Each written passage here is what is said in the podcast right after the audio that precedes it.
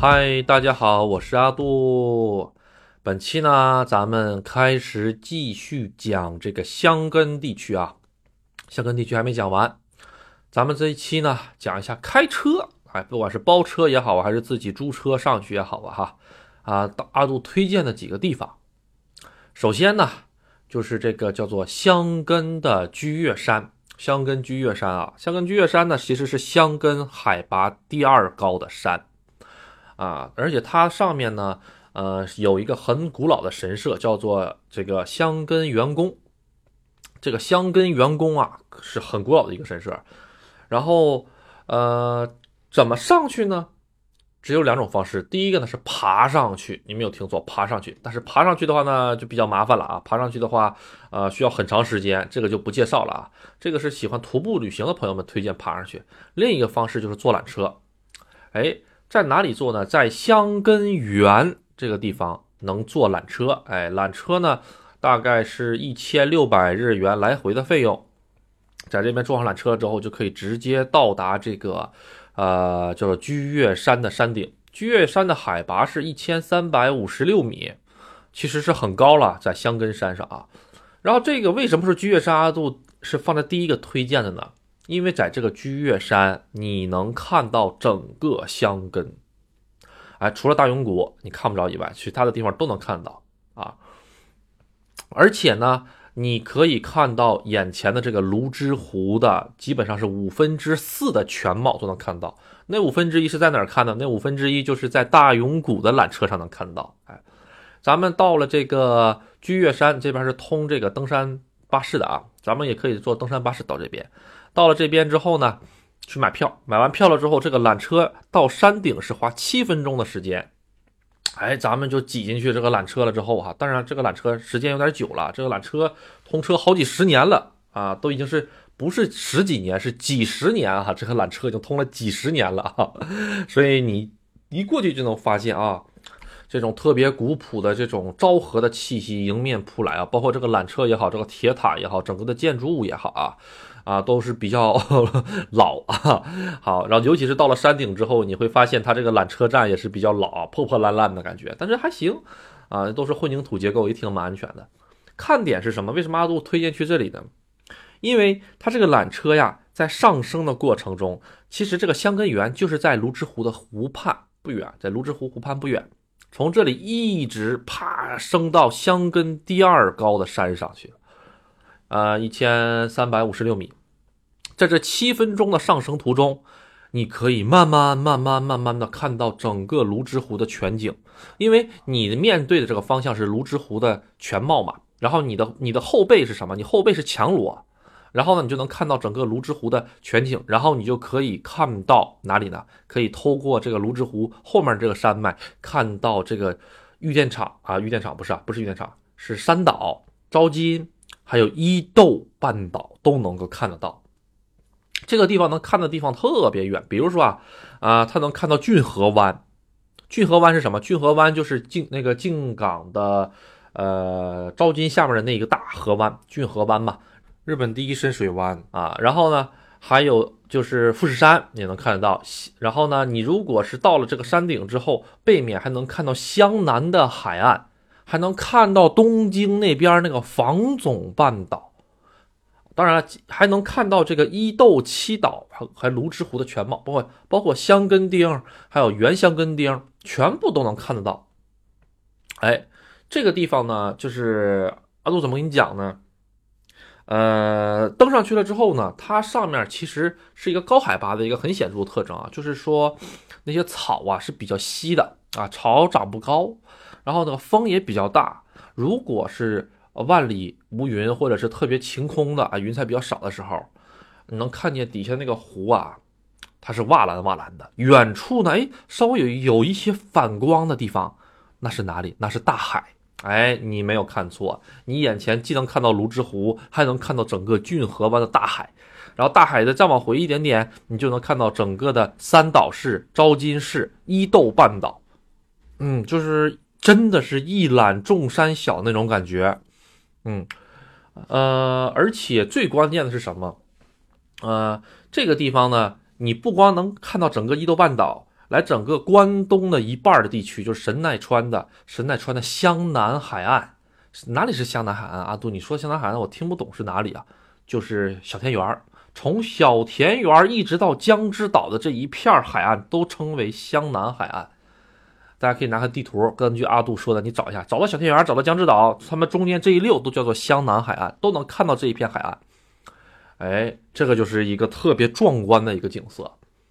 上面呢，它有一个神宫嘛，哎，叫做这个香根元宫。这个香根元宫呢，它历史很悠久。香根元宫是公元七百五十七年建造的，到现在也是一千三百多年了。啊，他呢供奉的是跟咱们之前说过的那个香根神社里面同一位神明，都是供的是山神。啊，日本供奉这个山神的习惯已经有两千四百多年了啊。啊，是一个很厉害、很厉害的一个怎么说呢？习俗吧，可以这么讲哈。啊，我知道大家很多朋友都不愿意听阿杜讲这个，呃，什么是神社啊什么的。但是阿杜想表达的就是，如果你到了日本玩了之后，你只是看到啊，这是个神社啊，大家都在这拜一拜了啊，包括你可能到过香根神社，但你都不知道里面的其中的渊源，那我就感觉就是，呃，就像吃这个牛排不放咸盐一样那种感觉，嗯，生吃。干嚼没有味儿，是不是啊？你这个其实牛排什么使牛排好吃？就是那一撮盐，那一撮盐使这个牛排的味道变得好吃了，或者是那个胡椒让这个牛排变得好吃了。同理啊，嗯，可能就是这份历史它的渊源，哎，让你去玩了这个地方啊，你突然间心生畏惧啊，突然间感觉哇，这个看的不起眼的这个小房子一样，其实那个香根员工很小的一个小房子啊。啊，就跟那小房子一样，已经一千三百多年了，在这个上面，那之前都没有缆车的，之前都是人们一点扛上去建这个东西，已经建了一千三百多年了，这个这个上面很厉害啊，它的建造时间是远于这个啊，就是是晚于这个香根神社的，香根神社建的更早一些，然后之后再在那里盖的啊，啊，这个地方呢也是阿杜推荐去的一个地方啊。咱们倒不是说非得要要那个相信日本的什么神道教啊，也也要相信他们这个日本的这个什么神神社啊什么的，不一定是这个样子。只不过是说，当你了解了这些历史之后，你再去，你就会发觉啊，我来的这个地方它其实是有一个意义的。嗯，对，你看这个这个神社一千三百多年前了，是不是啊？很厉害，很厉害。好。啊，所以阿杜的节目一直以来都是有，就是尤其是在旅游节目中吧，一直给大家就是传输一个一个观念吧，就是说一定要带着这个文化，带着这个知识去那里玩。这个样子的话呢，就像是吃牛排撒了盐、撒了胡椒一样，那才能吃到真真正正的那种味道嘛，是不是？要不然就是干嚼肉啊，风景很好看啊，风景很好看啊，风景很好看就结束了，那有什么意思呢？是不是哈？嗯，所以吧，而且日本吧，日本其实它的历史也比较久，尤其是很多喜欢战国的朋友啊，喜欢这个各个的那个那个那个江户时期的朋友们，阿杜都很推荐香根。为什么？一会儿阿杜会讲到一个叫做香根那个香根关所，还有那个旧香根道，就是在很多影视剧里面啊，比如说是这个这个坂本龙马呀。啊，西乡隆盛啊，啊，这个里面历史中很多的这些人物，实际上当年都走过这些路的。当然，如果是对这种历史历史啊感兴趣的朋友，我感觉会更加好。好，咱们继续回来讲这个地方。这个地方，阿杜推荐十颗星。好，这是第一个地方啊，啊，它的看点是什么呢？第一个就是这个。通过上升索道的这七分钟和下来的这七分钟，你能够有一种很直观的感受香根的这种感觉，就是你在索道上坐着的时候，你看在外面这个景色，基本上就把香根二分之一的景色全看到眼里了。香根其实就是，就是咱们说往简单的说，就分两两块儿，就分两块儿，一块儿是泸之湖这一片儿，泸之湖整个这一片儿，包括。这个泸之湖、桃源台、呃香根园，还有原新原香根港，还有这个香根丁港，就这一块儿，他们这是一块儿，包括海盗船，他们在这边玩。另一块儿就是说咱们后面那个强罗地区，强罗地区、仙石园地区，啊，然后大永谷、小永谷，啊，他们是另一块儿。后面这一块儿咱们看不着，大永谷、小永谷、仙石园这看不着，但是咱们这剩下的二分之一都可以通过这个索道看到啊，所以阿杜很推荐啊，嗯，可以看一下这个景色。然后上去是七分钟，下来是七分钟，在上面的话大概半个小时左右就能游玩完成。所以说呢，如果是慢慢游玩的话，一个小时到一个半小时够够的了。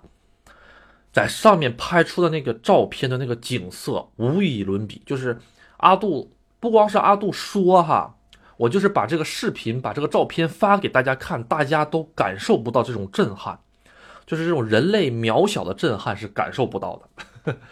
忘了这个神社哈，上面它有一个鸟居，这个鸟居被称为天空的鸟居，当然这个神社也是被称为天空的神殿嘛，因为它海拔高，而且你在它旁边照相的时候。它富士山就在它的正后方，然后这个云彩就跟这个 神社一样的高，你知道吗？这个云彩就跟神社一样的高，你就感觉是这个神社就跟云彩一样漂浮在这上面，而且这个鸟居看下去，就是你透过这个鸟居，你就能看见这些云彩在鸟居的里面，这种感觉就是真的像是就在天空中漫步一样的感觉。哎，推荐指数十颗星。啊，具体的话呢，还是要由各位自己去玩，不玩的话是体验不到。阿杜就是说两个小时也说不出来自己去看的那种震撼。阿杜第一次去的时候震惊了，就是那个眼睛，就是就就不知道该看哪里了，你知道吗？就是特别的震撼。远处有有它有一种波光粼粼的反光，那个是大海。啊，然后呢？当然了，那天空气质量还可以，还能看见这个城市啊，还能看见城市。但是毕竟也太远了，一下子你能看出去五六十公里的那种感觉。嗯，好啊，不讲那么多了，还是推荐大家实地去看一下啊。好，那第二个推荐的哪里呢？推第二个推荐的地方是石国岔。啊，不好意思，不是差啊，石国卡七牙卡，我在直播间里说过这个字儿啊，这个字儿比较难读啊，中国也是个生僻字啊，很很少有石国卡。这个石国卡，二零啊二二年的十一月份刚刚翻新完，阿杜之前去的时候他还没翻新呢，翻新完了，翻新完了之后呢，呃，这个地方变得更加的有这种游玩的价值了吧？之前就有游玩的价值，只不过它叫石国卡是啥意思呢？哎，顾名思义，就是这个地方能看到古代日本的十个国家。以前日本也是有好多小国家组合在一起的嘛，就跟咱们这些以前的战国呀什么的哈，什么秦赵魏各种各样的国家，日本也一样，当时也是好多好多好多小国家组成在一起的。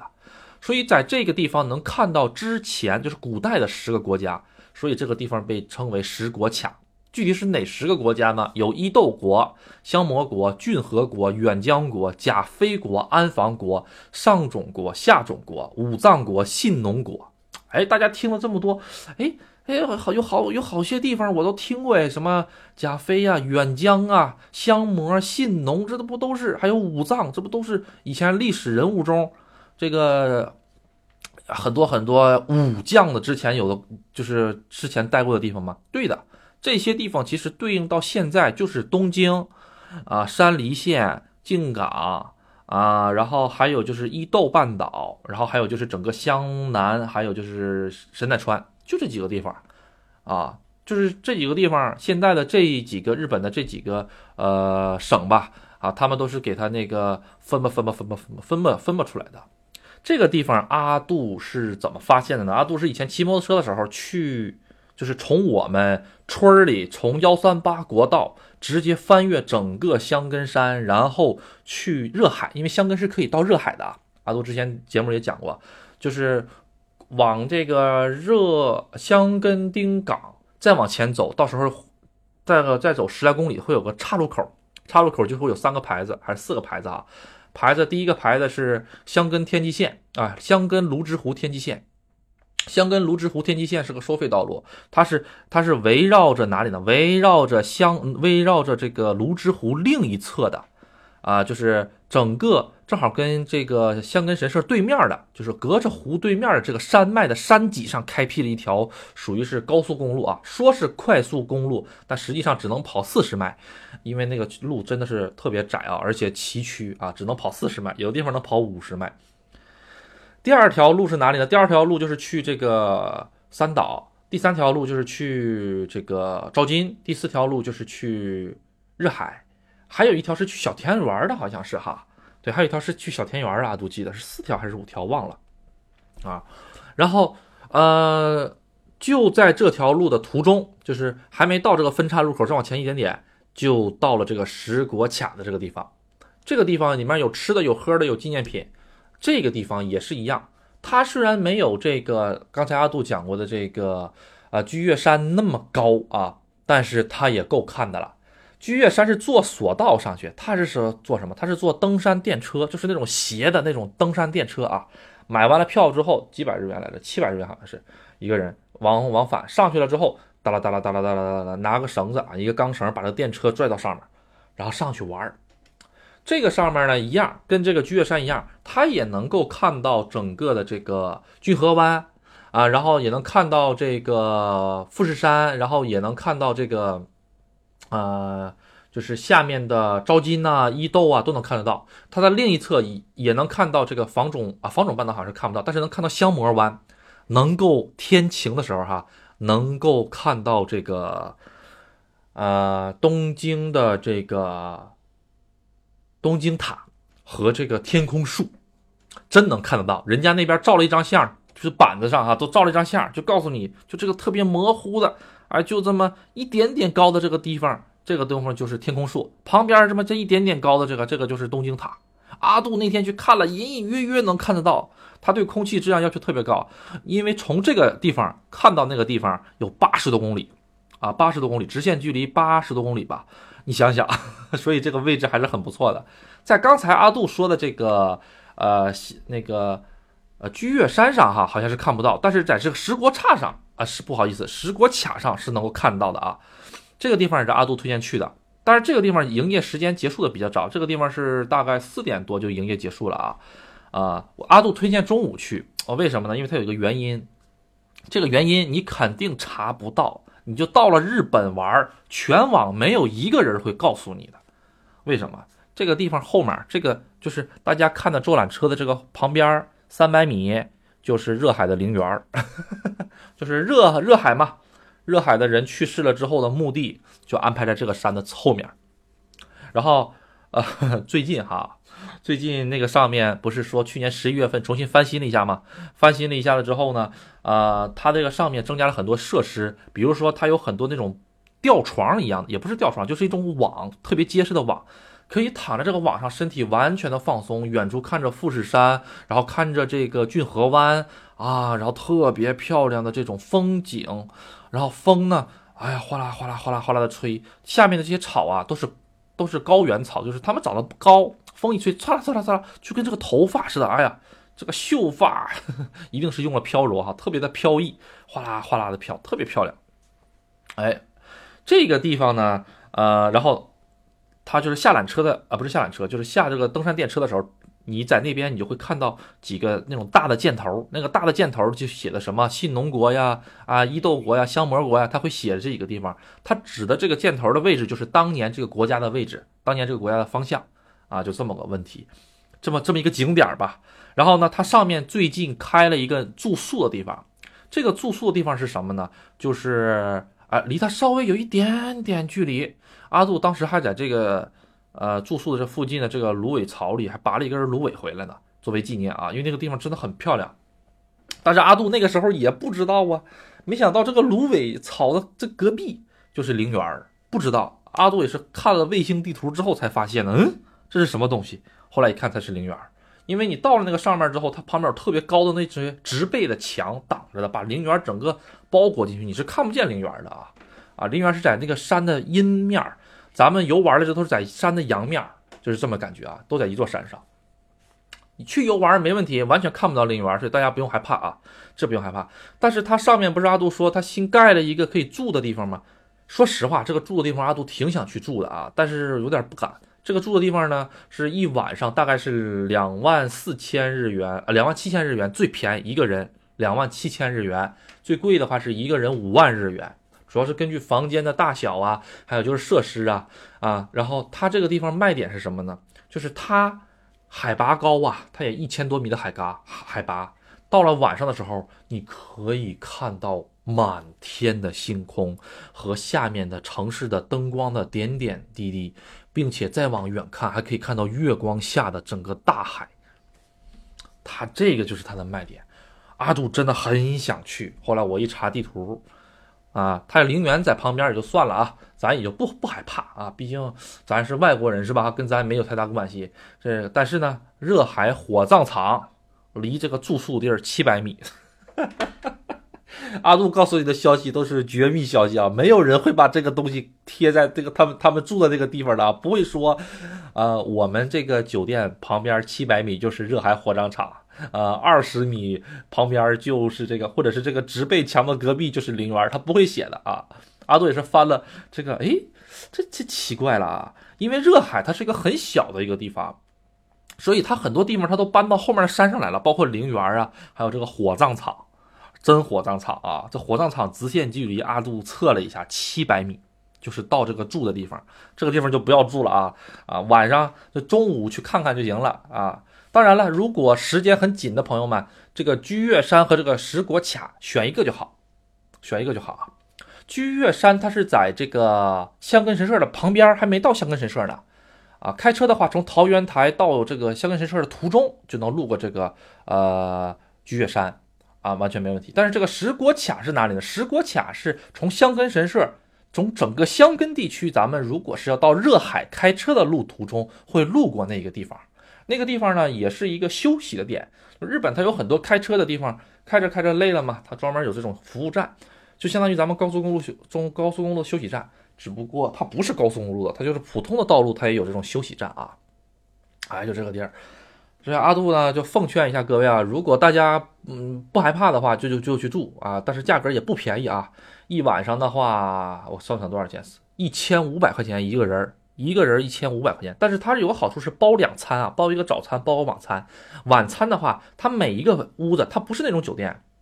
它是像一个集装箱一个集装箱一个集装箱摆着的，然后每个集装箱底下它都给你放一个可以烧烤的地方，你可以在你自己住的屋子的旁边床旁边烧烧烤吃烧烤啊之类的啊，烤肉啊什么都没有问题。嗯，总的来说的话，如果旁边没有陵园和火葬场的话，阿杜是一定会去。但是旁边有陵园和火葬场，我晚上实在不想去。那个陵园近到什么程度？那个陵园就近到，嗯，就隔一个门儿嗯。可能离这个近的房间的话，也就五米、十米这种感觉。就是 它有个，就是在这个地方，它后面它有一个可以下到陵园的小路上。阿杜当时看到过那个小路，阿杜当时还想，那阿杜去的时候，这边还还什么都没有建呢。阿杜也是刚刚才这个找资料的时候找到啊，这边原来建了一个这种酒店式的。我我一看这下面是什么啊？是个陵园，像是个陵园，但是那个门是锁着的，没进进不去。就这么个问题。好，呃，这是说这个啊，阿杜在这两个景点上，呃，费的时间稍有点多。这两个景点呢，根据各位的需求不同，比如说我只想在这个山，呃，香根山周围活动的话，我不去其他城市，那阿杜就推荐你去居月山。如果你是在这个居月山，哦，不是。如果你是在香根玩完了之后，咱们要去热海，而且当天正好要去热海的话，可以路过这个石国卡，在石国卡这个怎么说呢？玩一玩石果卡的话，也就一个小时到一个半小时就玩完了。然后玩完之后，直接就能下山到这个热热海，或者你想到这个三岛也没问题，你到哪里都能到，到小天园都能到得了。这个地方正好是个大岔路口。嗯，好，嗯，然后呢，继续说一个地方啊。这两个地方呢，刚才阿杜说的这两个地方都是能够以特别高的角度看特别美的风景，很震撼。阿杜再重复一遍，很震撼，真的，一定要去一次。就是像他们说什么爬泰山，阿杜现在不是在泰安吗？说什么爬了泰山之后，在泰山上望底下一览众山小的这种感觉，在那里就能体验到，因为它海拔一点都不低，泰山才一千五百多米，那个地方。呃啊，比泰山矮一点，那个地方是一千三百多米。嗯，对，一千三百五十六米，居岳山的海拔。石国卡好像没有，但石国卡也过一千了，好像我记得。就这种感觉，大家要去啊，推荐大家。好，呃，二选一吧。啊，如果可以的话，可以二选一试一试这两个地方。如果都想去也可以，他们两个看的地方还是稍微有一点点不一样的啊。啊，终于咱们现在来讲下一个地方——仙石园。仙石园这个地方，阿杜路过不下二十次。为什么？它是从我们玉电厂方向进香根的必经之路。仙石园有啥好玩的呢？仙石园首先第一个，它旁边有好多美术馆，好多美术馆，什么王子的星星博物馆呐，啊对啊，叫做星星的王子啊博物馆哈，然后星星的小王子博物馆好像是哈，阿杜没去过那个，对那个不大感兴趣。然后还有什么那个玻璃博物馆，香根的玻璃博物馆，还有那个 Pola 模 Pola 美术馆，还有啊，当然这个 Pola 美术馆已经是到强罗地区了，但是离仙石园也很很近，仙石园可以直接到强罗的，它有路直接能到强罗的，很很近。然后还有就是各种各样的小的美术馆，那边就是香根整个这一个香根里面的美术馆。啊，二十家、三十家是有的啊，大的、小的，有名的、没名的，各种各样的都有。为什么有这么多美术馆呢？就是香根以前很久以前哈，其实呃外国人去的多。当然，咱也是外国人啊，咱不是说咱们这种外国人啊。很久以前的时候，他们都是指一 就是八几年啊，不是一八几几年、一九几几年的这种上个世纪、上上个世纪的事儿啊。当年的时候，这些地方外国人多，法国人呢，啊啊，什么德国人呢，意大利人呢，他们来这边玩的有些多，都是贵族嘛，啊，所以上面呀有很多这些外国的这些设施啊，包括里面有一个酒店，这个酒店叫做香根富士屋酒店，香根富士屋 hotel，这个酒店特别厉害，阿杜只能用“特别”两个字了，别的字找不出来了。它始建于一八七八年，一八七八年啊，大家没听错，是一八开头的。距今多少年了？大家自己算一下吧啊。这个酒店是当年日本第一家，它是昭和时代的，昭和十一年酒店还是？它是日本当时第一家专门面向外国人的酒店。什么意思呢？就是面向外国的这些富豪。啊，然后顶级的这些商人呢，或者是这些政客的一些专门的一个规格特别高的一家酒店，只能用特别了，又词穷了啊。这家酒店呢，大家之前可能没怎么见过，是很正常的，因为这家酒店之前那一直在装修，一直在弄啊，而且它现在已经被登录成这个有形的文化遗产了，已经是文化遗产了。啊，嗯，不到两百年吧，这个酒酒店哈，已经被成为文化遗产。里面放，里面出现过很多历史的，呃，就很多历史性的人物，全部在这里住过。而且它这个每个房间都是当年一八七八年的房间，它里面整个是融合了日式和这个欧洲的一个设计风格。你在这个里面，你就能看到。这个明治维新之后的这些尾巴的这些感觉都能看得到，就明治维新当时的那些感觉，包括他们用那些彩色玻璃也好，都能感觉出来。你住在那个里面，就相当于是你你上故宫去住的这种感觉。一晚上多少钱呢？便宜的七万啊，五万、七万、六万这种感觉啊。贵的一晚上有十万、二十万日元，二十万日元多少钱？一万块一晚上啊，将近一万块一晚上了。吃饭呢？也很贵，也很贵。最简单啊，一个人的话，在那边如果是预约一套餐，它是按套算的啊，就是一套餐好多好多东西，一套餐的话大概在一千块钱人民币左右。也有便宜的，比如说一个咖喱牛肉饭，这咖喱牛肉饭好像是他们那边的一个特色啊。那一个咖喱牛肉饭就四百多块钱人民币，四百多块钱人民币一碗咖喱牛肉饭。总之就一个字儿，贵。你想想，你都住故宫了，你吃的都是跟慈禧一样的东西了，能不贵吗？是不是啊？那那贵有贵的道理吗？大家如果有兴趣的话，可以去参观一下啊。当然了，它里面也有一些比较平民的一些套餐啊。套餐大概是一个人的话，一万日元左右，一万五千日元左右，一个人一千块左右。去那儿吃饭，咱不是吃的东西，咱是吃的是历史，吃的是文化。它是二零二零年的七月份才再开的，也是刚刚才又重新开了。因为之前的话一直在做这个耐震呢，包括还有就是修补的工作呀，所以它一直都没有开啊。大家这把去的话可以有机会。它在哪里呢？它其实离得不远，它就在这个香根登山电车的这个宫下站，其实中文叫做宫的下站啊。它在这边下了车之后就可以去这酒店了啊。这个酒店之前呢还是不对外开放的，所以很多人只能在外面看看它这个外观，它这个外观也很美的哦，啊，全部都是那种欧洲的设计，但是又有一些日本人独特对欧洲的这种理解的设置设计啊掺杂在里面。当时也是一个打卡的一个景点，现在可以进去住，可以吃了，只要你的 money 够就行啊，啊。啊，阿杜推荐各位这个大佬可以去看一看啊。阿杜是记不起一晚上二十万日元，二十万日元，哎呦我去，太多了，一晚上一万块啊。但是可以去那里体验一下啊，体验体验，拍拍照啊啊，吃个咖喱饭嘛，四百块钱的咖喱饭我还是能吃得起的，是不是？一咬牙一跺脚，四百块钱的咖喱饭，嗯，我就想问这个盘子我能不能拿回家啊？好。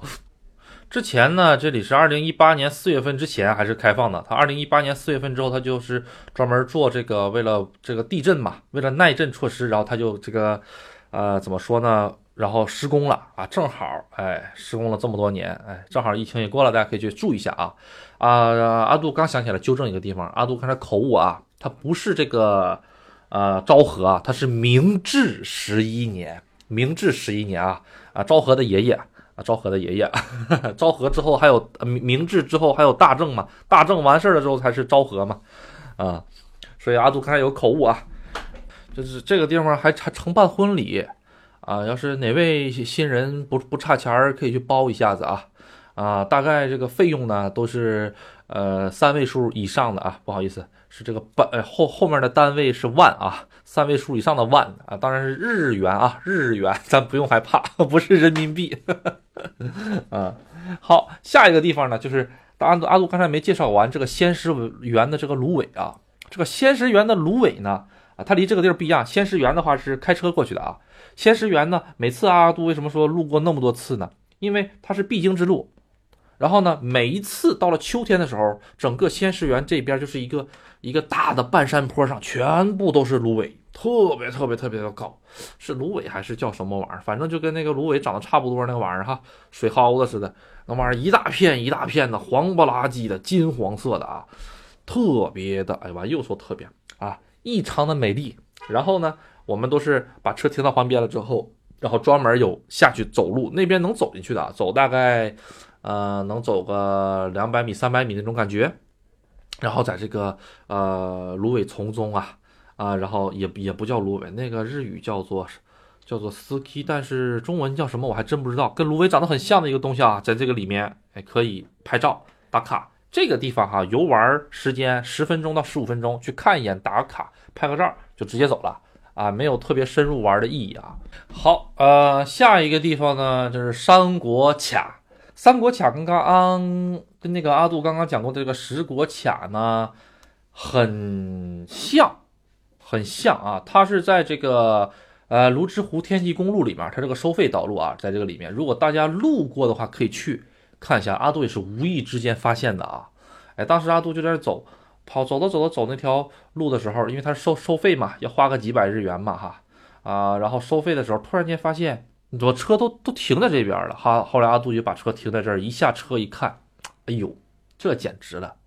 这个地方是哪儿呢？这个地方就是呃，刚才咱们在这个居岳山上，不是能看到泸沽湖吗？泸沽湖前面不有一个山一样，就像那个碗的碗沿一样啊，咱们吃饭的这个碗的碗沿儿一样啊。这个碗里面装的这个水就是泸沽湖，就这个碗儿，就这个碗的沿上这个地方就是这个公路。后来这个碗沿的后面就是整个的这个。呃，咱们说的这个，哎，那个城市叫什么名字来着？招金呐，然后是那个聚河湾呐，这种地方了。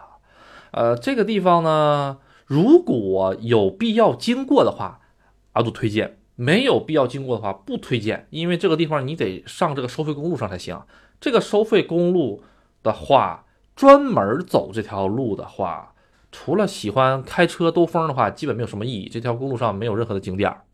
啊，阿杜就推荐一下啊，如果是开车路过这个地方的时候可以啊。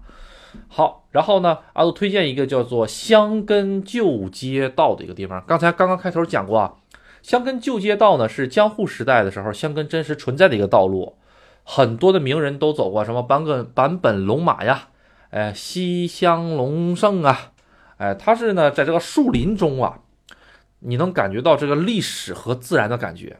什么是历史？就是你脚下的这片路，你脚下的这个路是石头路，一块一块一块一块大石头啊，那石头也不大吧，A4 纸大小吧，拼装在一起的那种感觉。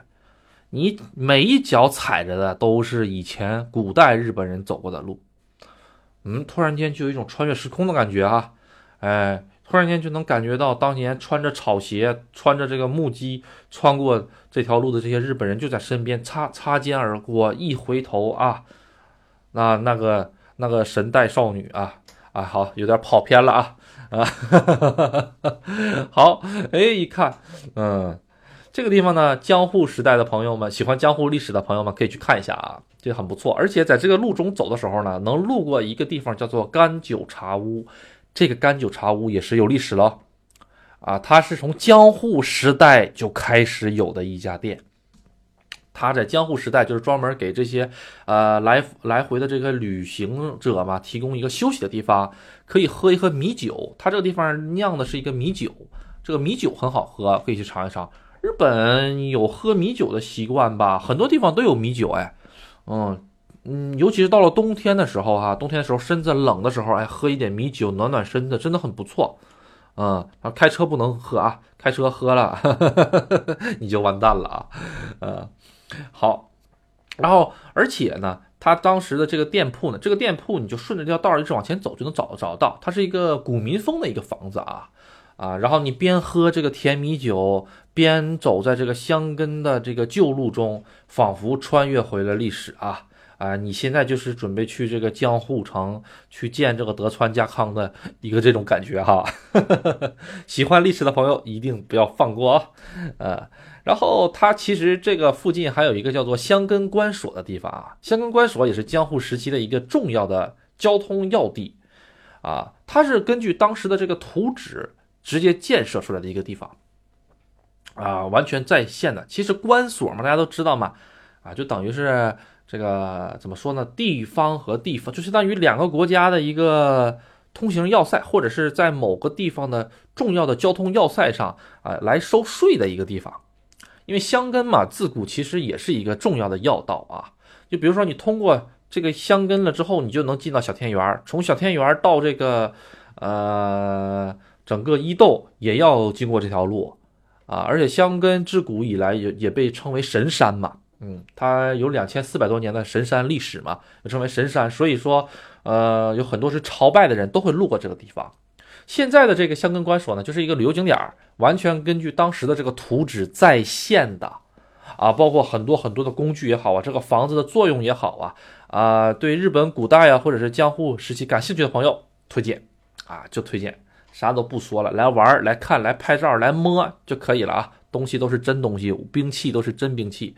哎，好，好，哎呀，这阿杜，你刚才讲的这些玩意儿不都是什么历史啊，又又风景啊？能不能讲点人文艺术的东西啊？没问题啊。首先讲人文艺术之前呢，咱们先讲一个这个能能吃喝玩乐的地方吧。这个地方呢，就是香根里面一个叫做有内桑的一个地方。有内桑，它这个是日文名，它中文名可以叫做一个温泉乐园或者温泉主题乐园。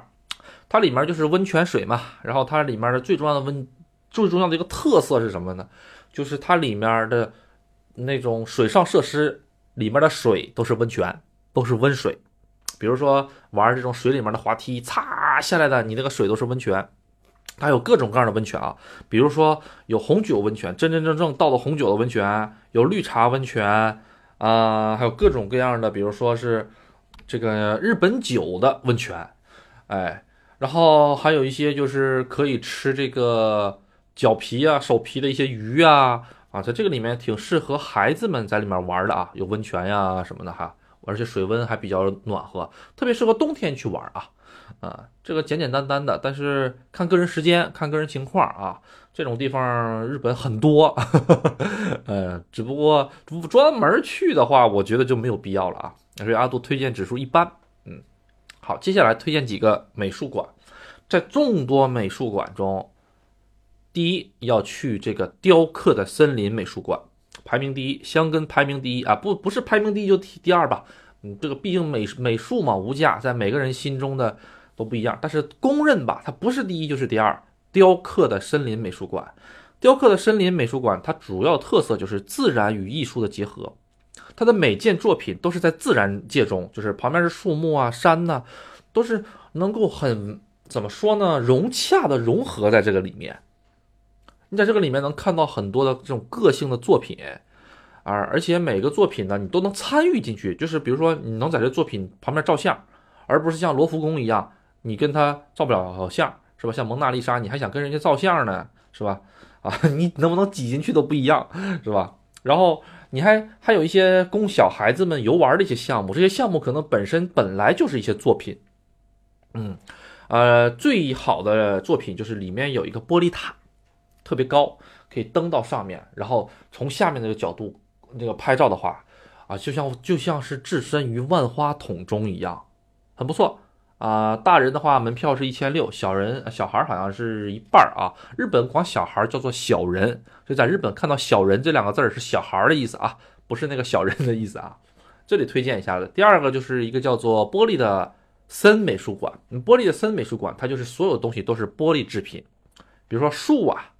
啊，然后各种各样的景观造物啊，啊，呃，比较像日语说就是闪闪发光那种感觉呀，而且它里面还能够喝茶，它里面整个建筑物是一个欧式的建筑，啊，然后里面的管家啊还是这个阿杜那时阿阿杜当时去的时候，那个里面的那个管家还是个外国人，就是你在这个里面喝着这个呃他们这边自己产的这种玫瑰花茶。或者是水果茶了之后，你就会感觉我是不是置身于欧洲的某个小国的花园里面在喝茶的这种感觉啊！突然间旁边有个大婶儿说了一句中文，哎哎，我有点代入感啊！突然间代入感被打没了，然后突然间又旁边又来个日语，哎，我到底是在哪里？然后 一看菜单啊，日文啊，确实是在日本，不然的话你就会感觉你自己在欧洲，就这种感觉，就跟咱们看日本呃看欧洲的很多电视剧也好啊。啊，看英剧、欧剧也好啊，特特别的那种庄园气息，就在这个里面就能体现到。这个茶稍微有一点点贵，但是嘛，啊，毕竟能在美术馆里面喝茶嘛，那个茶肯定也是带了点艺术细菌嘛，是吧？哈，啊，就为了沾染点艺术细菌，多花点钱也是值得的。大家自己斟酌考虑啊。嗯，好，香根水族馆还有一个香根水族馆不推荐。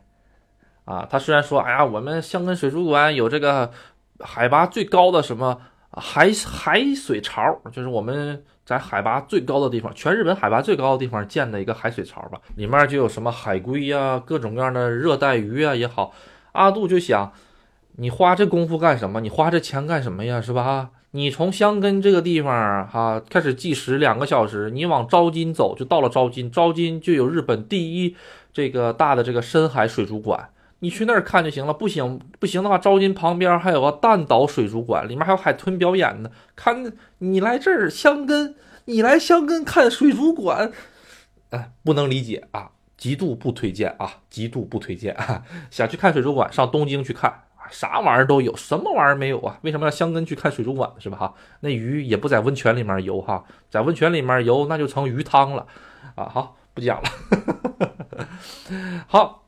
然后阿杜再看一下啊，在讲哪里呢？啊，还有一个地方，就是大家如果是从玩完香根了之后，比如说香根玩了一天，然后第二天的时候再玩半天，然后呢，咱们再下咱下去之后去小田园，去小田园城看一看啊。小田园的话，这样吧，小田园的话，下一期跟热海一起讲啊。但是去小田园城的时候呢，会小田园城旁边就有一个叫做小田园城的下町市场。它是刚刚盖的一个地方啊，它里面呢是在小天城附近，可以吃到一些小田园的一些特产啊。俗话说是特产吧，其实就那些玩意儿。海边的特产还能有啥呀？你海边特产是熊掌吗？不可能吧，是吧？不就是跟鱼相关的那些东西吗？啊，什么海带呀什么的。但是这个地方是个什么呢？这个地方可以在楼顶泡温泉，哎，里面是个仿古的市场，就是古代日本的这种市场。实际上，小田园城和小田园，他们都是被纳入箱根旅游景区的，很近，因为很近。啊，对了，阿杜又又想起来了，当你在往小田园这个方向下山的时候，它有一个小田园，叫什么来着？小田园科技馆。这个地方阿杜没去过啊，阿杜回去的时候看一看，带大家推荐一下。这个地方阿杜一直心心念念去去想去，它就在国道一号线的旁边儿啊。当时哎呀，当时我要是一狠心，哎，方向盘一打我就去看了，没没看成。阿杜就喜欢进这种科技博物馆啊，想学习一下新先先进的知识。好。咱们香根的自驾游呢，先简单到这里啊。其实不仅仅是如此啊，啊，阿杜之前在前面那两期节目说的很多景点，也都可以通过自驾的形式去看。阿杜今天说的这些景点都没有按照这个难易度来排，为什么呢？因为每个人的行程不一样的，每个人行程不一样的，有的时候这个景点可能就在你的行程旁边，比如说就像咱们第一个的这个居岳山。居岳山，你如果是坐巴士的话是可以去的，啊，但是有的景点你坐巴士你就去不了啊。坐当然坐巴士也能去，只要你能下得起狠心，你就等，你就等这个公交车，你也能去。但是阿杜就不推荐时间了啊，这个时间成本太高了。嗯，所以大家阿杜本期说的这些节目呢，可以在你的行程中加入啊，如果正好顺路旁边是，你就可以加入。啊，或者说是呃，当你包车旅行的时候，哎，你的路线正好是跟它旁边很近，那可以专门去看一下子，都可以啊。好，咱们本期呢，这个就先讲到这里啊，香根差不多了，已经讲到这里。如果阿杜再想到的话，以后会在其他的节目里讲一下子。下一期呢，阿杜把这个小田园和这个真鹤半岛吧，真鹤半岛是阿杜的一个比较。呃，怎么说呢？一个小众的一个地方，很少有人讲过。就包括现在，你在抖音查，你都查不到几个真鹤半岛去旅游的地方，因为大家不推荐那里。那个里面是真的只能开车去的啊。真鹤半岛，还有就是整个的这个热海，这三个地方并在一起讲。然后讲完这个之后，就开始伊豆之旅。好，那咱们本期呢就先到这里，拜拜。